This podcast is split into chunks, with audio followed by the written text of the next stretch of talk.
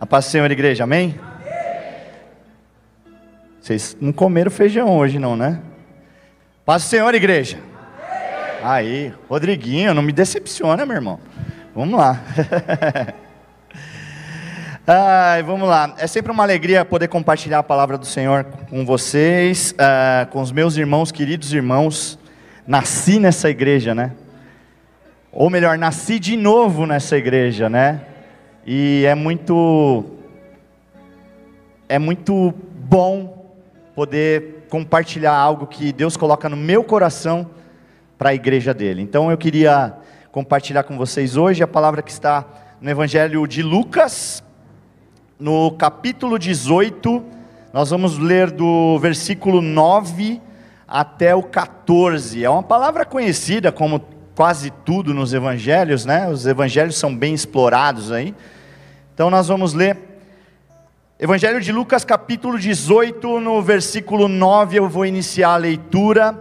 Eu estou na Almeida Revista e Atualizada, para o pessoal do multimídia. Na última pregação eu falei que eu estava falando pela NVI e era a nova tradução da linguagem de hoje, ficou tudo errado. Então é a Almeida Revista e Atualizada. Amém? 18:9 de Lucas diz assim: Propôs também esta parábola a alguns que confiavam em si mesmos, por se considerarem justos e desprezavam os outros. Dois homens subiram ao templo com o propósito de orar. Um era fariseu e o outro publicano. Publicano é cobrador de impostos. O fariseu, posto em pé, orava de si para si mesmo. Tá engraçado isso. Desta forma: Ó Deus, graças te dou, porque não sou como os demais homens, roubadores, injustos e adúlteros, nem ainda como este publicano jejuo duas vezes por semana e dou o dízimo de tudo quanto ganho. O publicano, estando em pé, longe, não ousava nem ainda levantar os olhos ao céu, mas batia no peito, dizendo: Ó Deus, se propício a mim, pecador.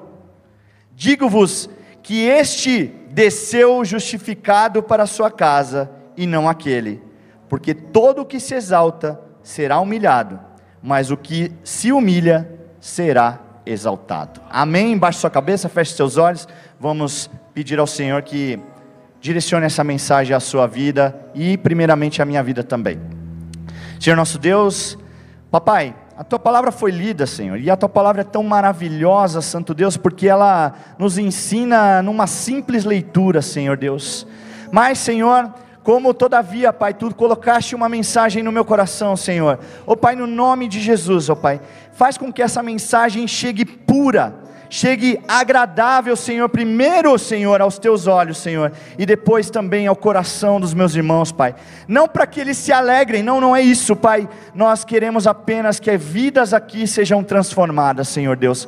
Faz a tua obra pelo teu Espírito Santo, Pai. Não pela minha palavra, não pelo tom da minha voz, Pai, mas pelo teu Espírito Santo, Pai. Que, Senhor, ó Senhor, sonda cada um dos corações que está aqui nessa noite, em nome de Jesus. Amém. Amém? Bom, eu vou começar dando apenas um contexto dessa palavra.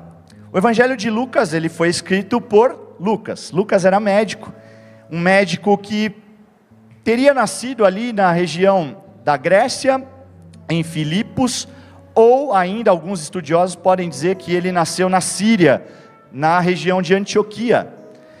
Mas ah, Lucas escreveu o evangelho dele para os que não eram judeus. E como os estudiosos descobriram isso? Ele escreveu em grego popular. Ele escreveu num grego que toda a população falava, não um grego erudito, não um grego mais clássico. Ele escreveu essa, esse evangelho, ele escreveu, na verdade, duas, é, dois livros, se podemos considerar assim, ou duas cartas, que foi o Evangelho de Lucas e a sequência, que é Atos dos Apóstolos. E por que, que Lucas escreveu assim? Porque ele queria trazer a mensagem do Evangelho para todo aquele mundo conhecido naquela época. E é interessante porque o evangelho de Lucas, ele é um evangelho que ressalta muito os embates entre Jesus e os fariseus. E não só isso, ele contém muitas coisas de ensinamento da parte do Senhor Jesus para com os discípulos sobre como os discípulos deveriam reagir em algumas situações, sobre como os discípulos deveriam viver no mundo que eles viveriam, porque eles já estavam sabendo que Jesus algum dia ia ser assunto aos céus e não estaria mais com eles. Então esse é o contexto da passagem. E a passagem é muito clara, vocês, a gente consegue ver como se fosse uma cena de filme, né? Nós temos de um lado um fariseu, fariseu era um alguém ah, conhecedor da lei, era um mestre da lei. Claro, os escribas eram chamados de mestres da lei, mas os fariseus eles eram talvez uma seita do judaísmo, talvez das mais ferrenhas no, na questão do zelo com a palavra com a Torá, com as leis que haviam naquela época, com as leis e os profetas. E de um outro lado, como o pastor Marcelo até é, explicou na semana passada aqui, um publicano. Um publicano que era um, o que? Um cobrador de impostos.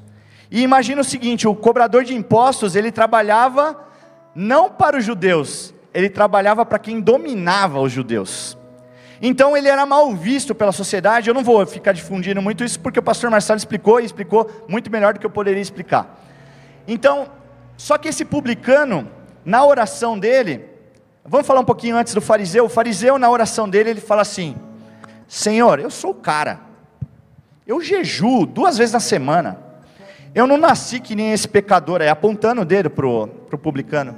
Eu não nasci como esse outro pecador. Eu não nasci como esse que é roubador. Eu não nasci como esse que é adúltero. Eu jejuo, eu dou o dízimo de tudo. Eu sou o cara. Eu sou o cara mais zeloso.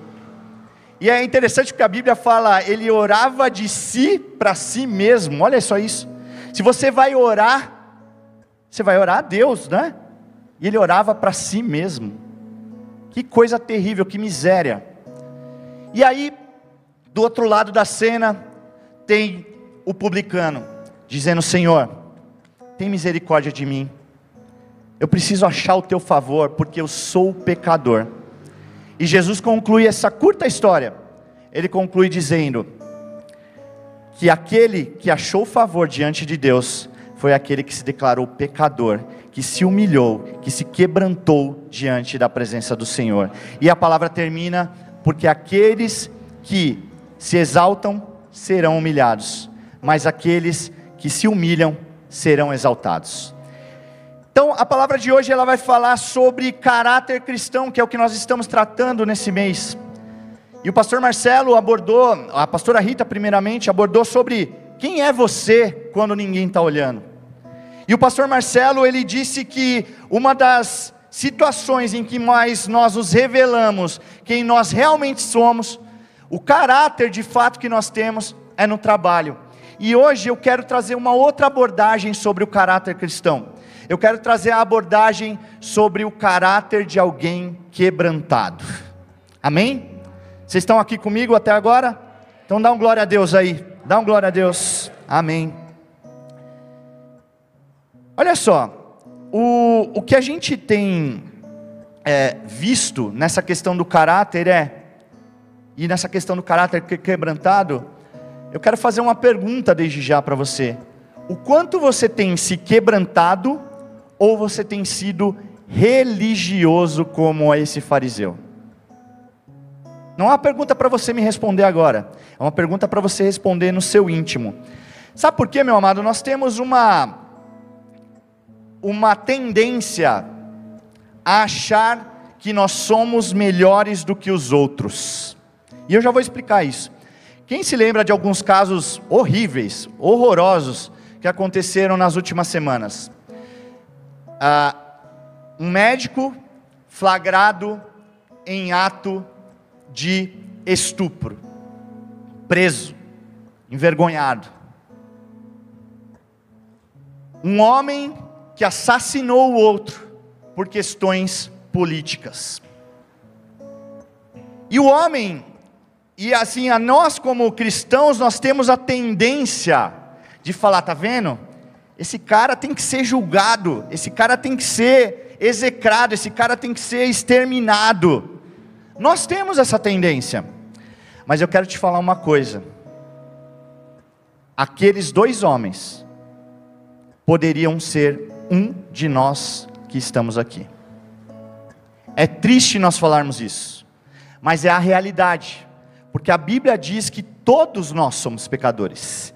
E eu quero dizer uma coisa para você, meu querido: pecador não tem limite, pecador, ele não mede consequências, pecador, ele não sabe naquilo que vai dar. Só que a Bíblia fala que o salário do pecado é a morte. Então eu quero chamar a tua atenção hoje para um caráter quebrantado, não um caráter de julgador, de juiz. Eu quero trazer a sua consciência que caráter cristão vai muito além de cumprir regras e doutrinas. Caráter cristão tem um fundamento muito maior que nós vamos conhecer um pouquinho mais. Amém?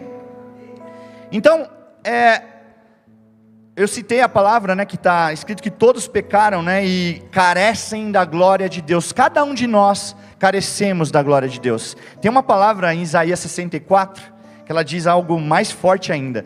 Todos nós somos como o imundo, e as, e as nossas justiças e todas as nossas justiças como trapo de imundícia. A sua justiça, a justiça terrena, para Deus, é um trapo, como foi explicado aqui, acho que foi a pastora Rita, de pessoas que tinham lepra e se envolviam naquilo para que o cheiro, para que as feridas não aparecessem e depois jogavam fora. A sua justiça, o seu coração zeloso, para Deus é nada, é trapo de imundícia. E está todo mundo atônito agora, né? Porque na verdade Rafael do céu, você está falando que eu não tenho que seguir as coisas. Calma, não é nada disso. Nós vamos entender um pouquinho que Deus colocou no meu coração. Muitas vezes, meu querido, nós somos muito religiosos. Nós achamos que nós somos melhores do que os outros. Nós achamos que porque nós oramos mais, nós temos mais direitos diante de Deus. Porque nós jejuamos mais como fariseu, nós temos mais direitos diante de Deus, porque nós dizimamos mais, eu tenho que ter mais riqueza vinda da parte de Deus. E se você está fazendo isso, com o simples propósito de ter merecimento, você precisa disso aqui ó, que nós estamos falando hoje, de um caráter quebrantado.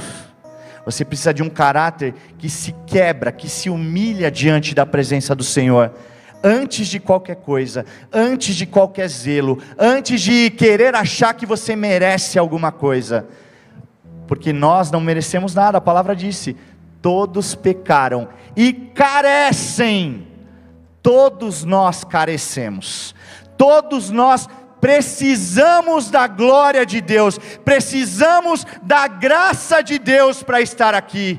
Nós não somos melhores do que ninguém. Porque se nós acharmos isso, nós somos iguaizinhos àquele fariseu que estava orando de si para si mesmo. Sabe quando nós dobramos nosso joelho e falamos assim: Deus, você tem que me dar. Senhor, eu determino que o Senhor tem que me dar. Meu irmão, você está precisando de um caráter transformado, de um caráter quebrantado na presença do Senhor, amém? Então nós vamos desenvolver um pouquinho isso. A Bíblia, meu amado, ela não, é, não deve ser lida para você decorar mais versículos e se e, e ir num quiz evangélico, né? Num, naqueles games, naqueles jogos evangélicos de perguntas e respostas, para você ser o vencedor, não. A Bíblia, ela tem que ser um espelho de quem nós somos. E é forte isso. Sabe por quê? Porque a Bíblia não esconde. Primeiro, a Bíblia ela exalta os seus heróis mas ela não esconde as falhas de ninguém. E aqueles mesmos homens que você vê falhar na Bíblia, ei, pode ser você, pode ser eu, pode ser cada um de nós aqui. Então a Bíblia deve ser um espelho. Na hora quando você está lendo a Bíblia, você não deve ler a Bíblia para guardar mais versículos para ser melhor do que o seu irmão. Você deve ler a Bíblia para você saber o quanto é a sua miséria e o quanto você depende da graça do Senhor. É isso que você precisa. Nós temos vários exemplos. O exemplo mais assim latente está lá em Lucas, no capítulo 22, se você ler os versículos 33 e 34 e depois ler o versículo 61, você vai ver o cara, Pedro, o principal apóstolo do Senhor.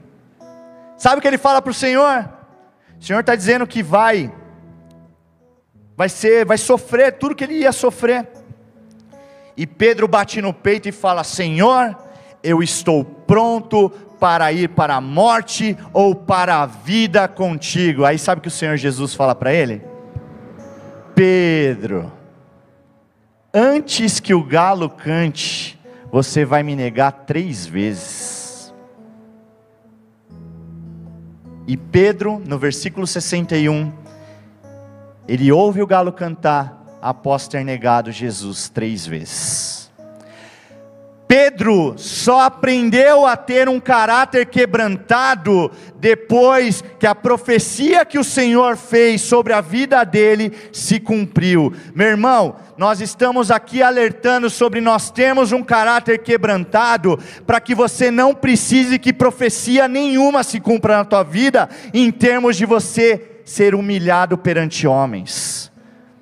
O que eu quero te dizer aqui começa a se quebrantar perante o Senhor e não perante homens, e não achando que a sua condição de melhor cantor, a sua condição de melhor líder, a sua condição de melhor filho, de melhor ajudador do pastor, faz alguma diferença perante o reino de Deus.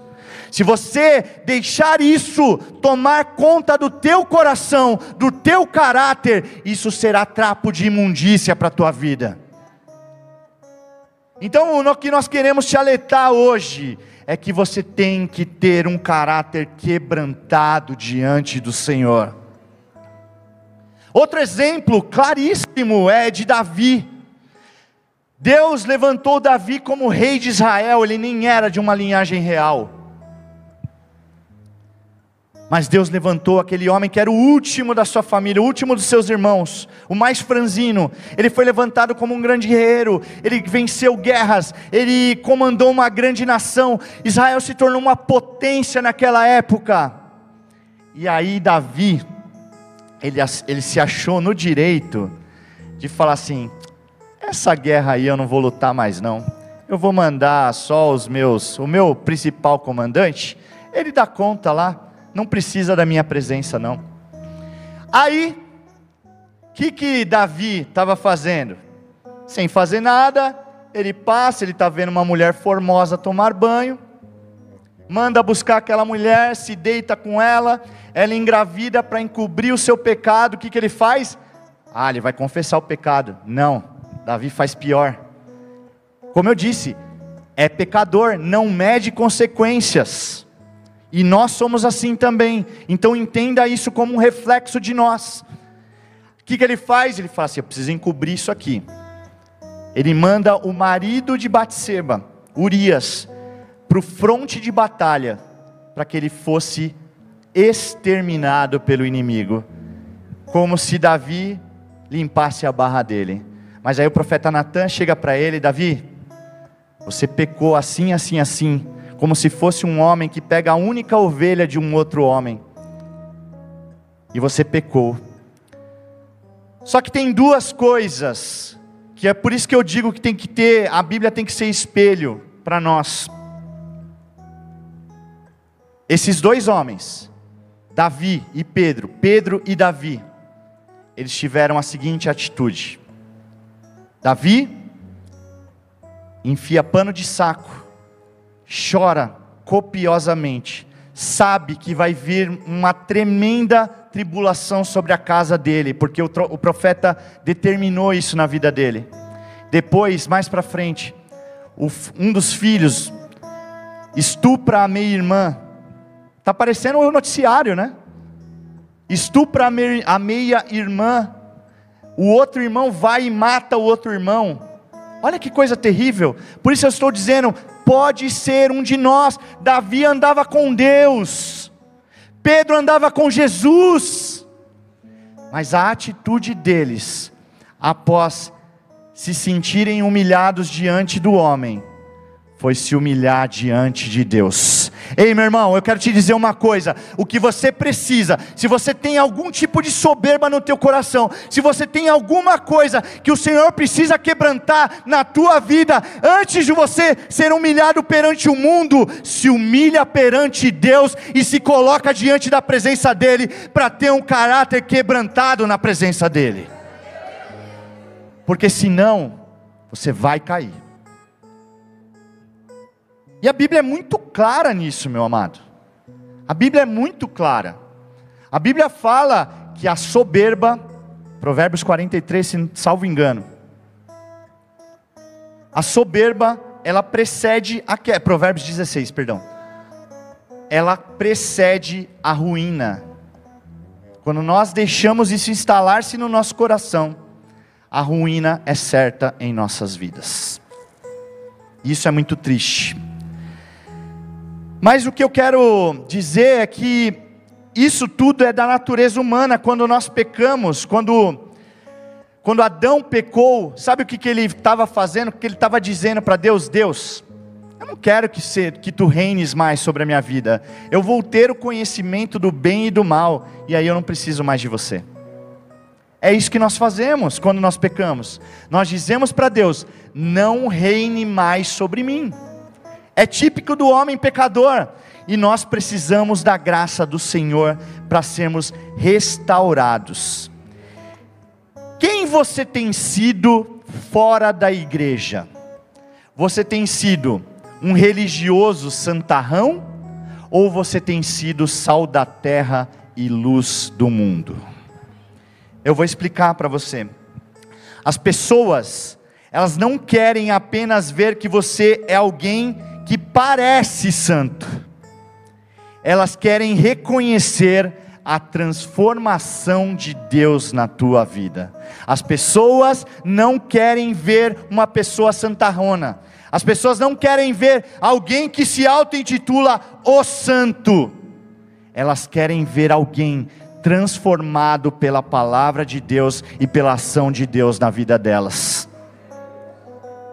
Aquele fariseu, ele falava assim: Eu faço isso, eu faço aquilo. Quando você vê um cristão falando isso, meu irmão, foge, porque tem um monte de soberba ali. Foge. Muito melhor são as pessoas estarem conversando com você e falarem assim: tá, o que, que Deus fez para você? E você fala assim: meu irmão, eu era alguém que estava travado num quarto escuro, que ficava só enfiado dentro do meu quarto, que estava à beira de uma depressão, que não tinha amigos, que não tinha perspectiva de vida, e Deus transformou a minha história, porque Ele me deu um novo caminho, um novo e vivo caminho para viver com Ele. Eu não tinha nem coragem de falar diante das pessoas, e eu fui transformado para estar, por exemplo, ministrando a palavra do Senhor. Eu fui transformado, meu amado, mas não fui eu, foi Ele. Então você pode aplaudir o Senhor, porque Ele fez isso na tua vida também. Aleluia.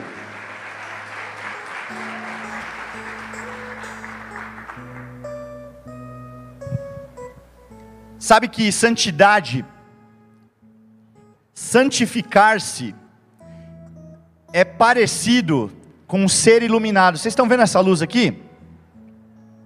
Sou eu que estou emitindo luz? É a luz que está sendo emitida em mim, não é? Muito bem. Santificar-se é a mesma coisa, meu amado. Santificar-se não é eu fazer obras para ser mais santo. Santificar-se é receber mais de quem é santo, receber mais da palavra, do ensinamento de Deus, porque Ele é santo, porque Ele pode colocar santidade na minha vida, não eu vou colocar santidade na vida dos outros, mas Deus vai colocar santidade na minha vida. É como essa luz que me ilumina. A santidade vem dele, não vem de você, não vem da tua obra, não vem de se matar, de trabalhar na igreja, não. Não vem de se deixar toda a tua família, simplesmente para viver só na casa de Deus. Você precisa viver na casa de Deus, você precisa da presença do Senhor, você tem que estar aos pés do Senhor, mas não abandona a tua família, não, meu irmão.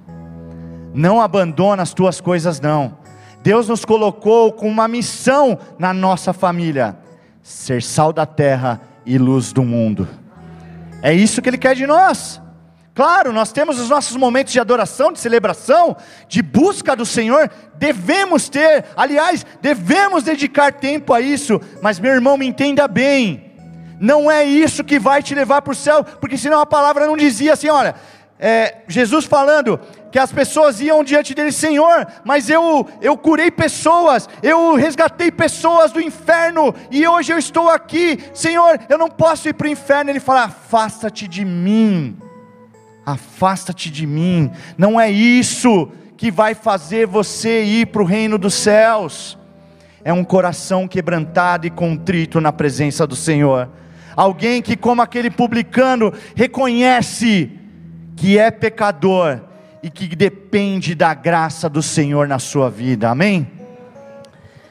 Então, qual dessas pessoas é você? É o poder de Deus que está atuando na tua vida, ou você acha que é um poder que vem de você? Seja mais sal da terra e luz do mundo, e menos santarrão e menos religioso aí no mundo.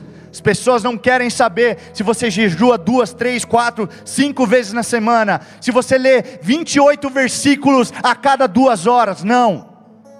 As pessoas querem ver a sua vida transformada, a sua vida quebrantada diante dele. Amém? O que, que as pessoas se admiravam com a igreja primitiva? Se você lê o relato ali de Atos 2, as pessoas que eram estrangeiras, né, que viam aqueles homens judeus que esperaram o Pentecostes, Atos capítulo 2, elas não se admiraram que aquelas pessoas saíram fazendo coisas na igreja, cantando, elas não faziam, ah, elas não estavam ali, sabe, é, operando uma mesa de som, elas não estavam ali simplesmente limpando o chão, não, o que elas se admiraram era do poder de Deus agindo na vida daquelas pessoas. Você está mostrando o poder de Deus na sua vida para as pessoas lá fora quererem esse poder de Deus na vida delas também? Você está fazendo isso? Aqueles homens, eles se admiraram, porque eles falaram assim: esses caras são todos galileus, como eles estão falando na língua que eu falo?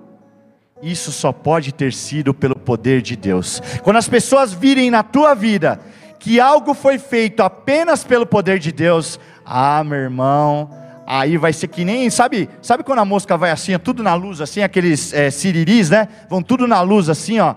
Todo mundo vai querer estar perto de você, todo mundo vai querer saber o que, que Deus fez com a sua vida, todo mundo vai querer saber que Deus é esse que você serve, mas você só vai atingir isso quando você tiver um caráter quebrantado diante do Senhor. Amém? Caráter cristão, então, ele tem a ver com quebrantamento, como nós estamos falando. Davi e Pedro, como eu disse, eles oraram, eles, perdão, eles se, eles choraram e se amarguraram diante do Senhor. Tem um outro personagem, Paulo, perseguidor da igreja, ainda era Saulo, perseguidor da igreja, talvez o mais zeloso da seita farisaica, talvez o mais zeloso, mas quando ele teve um encontro com Deus, a única coisa que ele pôde fazer é não enxergar mais nada e se dobrar alguém, diante daquele a quem ele nem conhecia, mas ele chamou de Senhor, porque ele sabia que aquela pessoa era maior do que ele. Você tem visto que Deus é maior do que a sua decisão? Das decisões que você tem tomado, das atitudes que você tem tomado?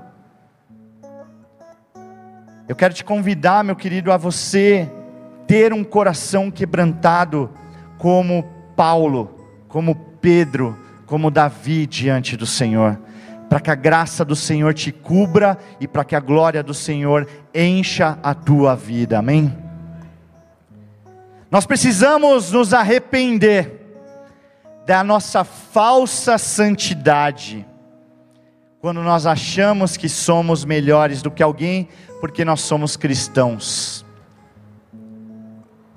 Nós seremos salvos sim, pela graça do Senhor, mas isso não nos faz melhores do que ninguém. Nós ainda somos dependentes do favor e da misericórdia do Senhor. Se você entender isso, meu querido, você vai ter um caráter cristão quebrantado. Amém? Eu vou pedir para você se colocar de pé, que eu já estou encerrando.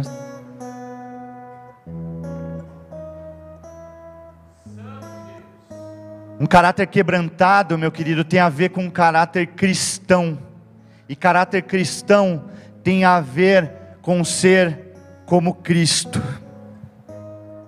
E ser como Cristo tem a ver com nascer numa manjedoura, sendo Ele o autor do universo, aquele que construiu todas as coisas. Ter um caráter cristão tem a ver a ser como Cristo, que não tinha um lugar para nascer, precisou nascer num estábulo, sendo ele o rei do universo.